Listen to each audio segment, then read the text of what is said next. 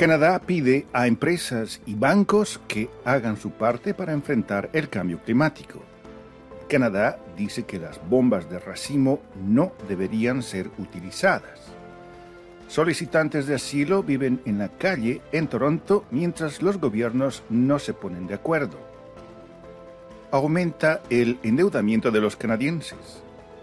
Atletas celebran el retorno de los Juegos Indígenas de América del Norte.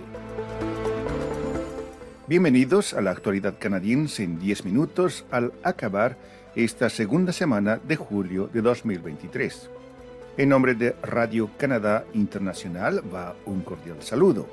Desde Montreal, Rufo Valencia les da la bienvenida.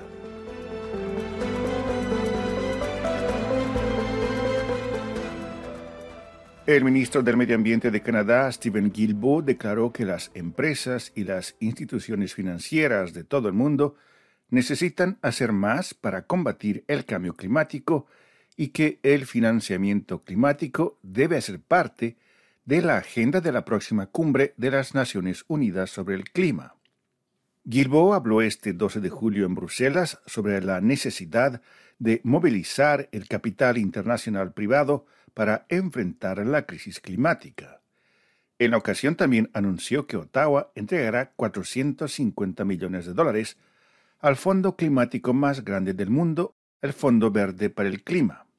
Es ampliamente reconocido que los países más ricos y las empresas internacionales con sede en esos países son los causantes de la mayor parte de las emisiones globales de gases contaminantes y que son los países con menos recursos, los que menos han contaminado, los que sufren las peores consecuencias de esa contaminación medioambiental. Están escuchando La actualidad canadiense en 10 minutos, un podcast de Radio Canadá Internacional. El primer ministro Justin Trudeau dijo que Canadá seguirá argumentando enérgicamente que las bombas de racimo no deberían ser utilizadas. Esto después de que Estados Unidos anunció que enviará esa controvertida arma de guerra para ser usada por Ucrania contra las tropas rusas que invadieron ese país en febrero de 2022. Trudeau dijo a los periodistas en Letonia en vísperas de una cumbre de la OTAN que Canadá cumple con un tratado internacional que prohíbe el uso de explosivos que esparcen bombas más pequeñas sobre una amplia superficie. El primer ministro dijo que Canadá fue uno de los países que lideró el esfuerzo internacional para prohibir las municiones en racimo y que seguirá manteniéndose firme en su posición. Ottawa fue pionera en los esfuerzos en la década de los años 90 para prohibir las minas antipersonal y firmó la Convención sobre municiones en racimo en 2008. Decenas de solicitantes de asilo en Canadá duermen a la intemperie en Toronto debido a que el sistema de albergues comenzó a rechazar a los recién llegados en junio debido a la falta de espacio para acogerlos. La alcaldía de la ciudad más grande de Canadá explicó que no puede acomodar a más gente sin el apoyo de Ottawa. El sistema de vivienda de la ciudad tiene unas 9.000 camas de las cuales tres mil están ocupadas por solicitantes de asilo, dijo Gord Tanner, director de la División Municipal de Refugios, Apoyo y Administración de la Vivienda de la ciudad. Ottawa ha cubierto alrededor del 98% de los costos de alojamiento de solicitantes de asilo en Toronto en 2022, lo que equivale a una suma de 70 millones de dólares. Pero la presión en el sistema de albergues ahora es tan alta que el equipo de la alcaldesa Olivia Chow estima que Toronto necesita unos 157 millones de dólares para cubrir los costos de hospedaje este año. Por su lado, el gobierno federal dijo que ha proporcionado 215 millones de dólares en fondos a Toronto a través del programa de asistencia de vivienda provisional.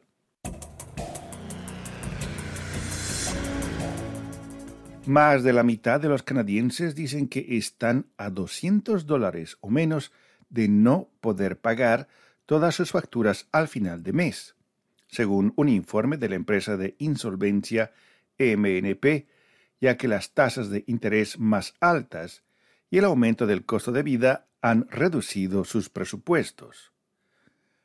La creciente carga que suponen las facturas y los precios de los alimentos para los hogares ha aumentado la ansiedad financiera de los canadienses y se ve agravada por el aumento del costo de la deuda, sobre todo para las personas con un alto nivel de endeudamiento, explicó este 10 de julio el presidente de MNP, Grant Bayesian, en un comunicado de prensa. El informe señala que el 35% de los encuestados afirma que ya no gana suficiente dinero como para pagar sus facturas y deudas, frente al 30% en abril. Se trata de una cifra récord para esta encuesta. Los Juegos Indígenas de América del Norte se llevarán a cabo del 16 al 23 de julio en y cerca de Kipuktuk, nombre indígena de la ciudad de Halifax, en la provincia de Nueva Escocia, así como en Dartmouth, en la primera nación de Millbrook, y en Sipeknekatik, territorio tradicional Mi'kmaq en la provincia de Nueva Escocia. El evento es el primero que se llevará a cabo desde 2017 debido a las cancelaciones ocasionadas por la aparición de la pandemia mundial del COVID-19. Los Juegos Indígenas de América del Norte son a veces descritos como los Juegos Olímpicos Indígenas, con 750 naciones reunidas, más del triple de las 200 que competirán en los Juegos Olímpicos de París del próximo verano. Estos Juegos son escenario de rivalidades amistosas, también una ocasión para conocer nuevos competidores, aprender nuevas estrategias y nuevos idiomas. Al igual que los Juegos Olímpicos, los Juegos Indígenas de América del Norte son un evento multidisciplinario con competencias en 16 deportes, incluyendo tres eventos tradicionales, la canoa, el kayak, el tiro con arco y la cross.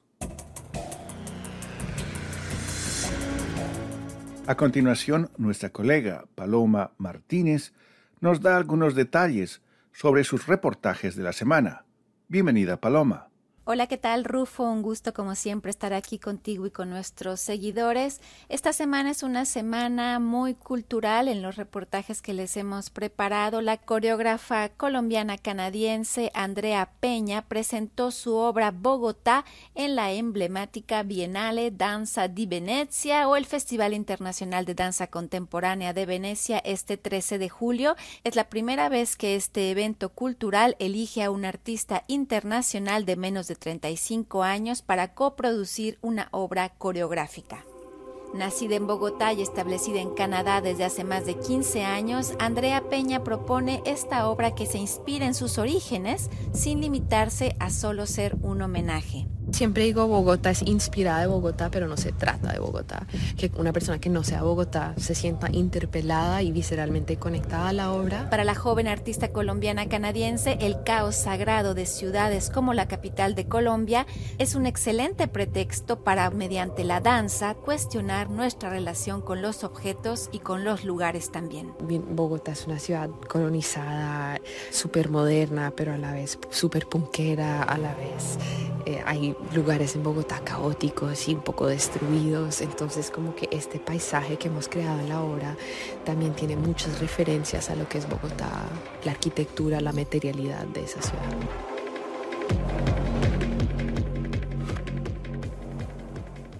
Y de la danza pasamos al circo.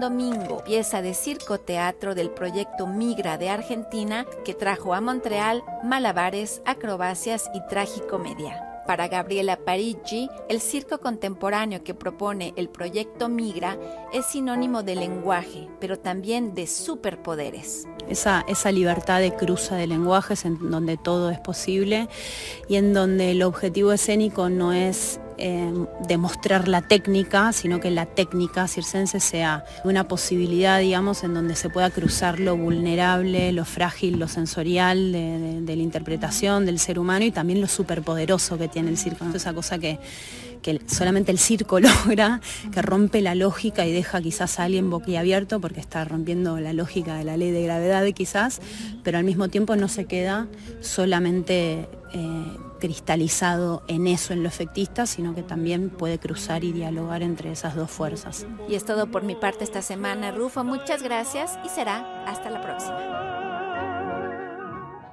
Muchas gracias, Paloma. Aquí llegamos al final de la actualidad canadiense en 10 minutos, un podcast semanal de Radio Canadá Internacional. Desde Montreal, Canadá, Rufo Valencia les agradece por su atención y será hasta la próxima semana.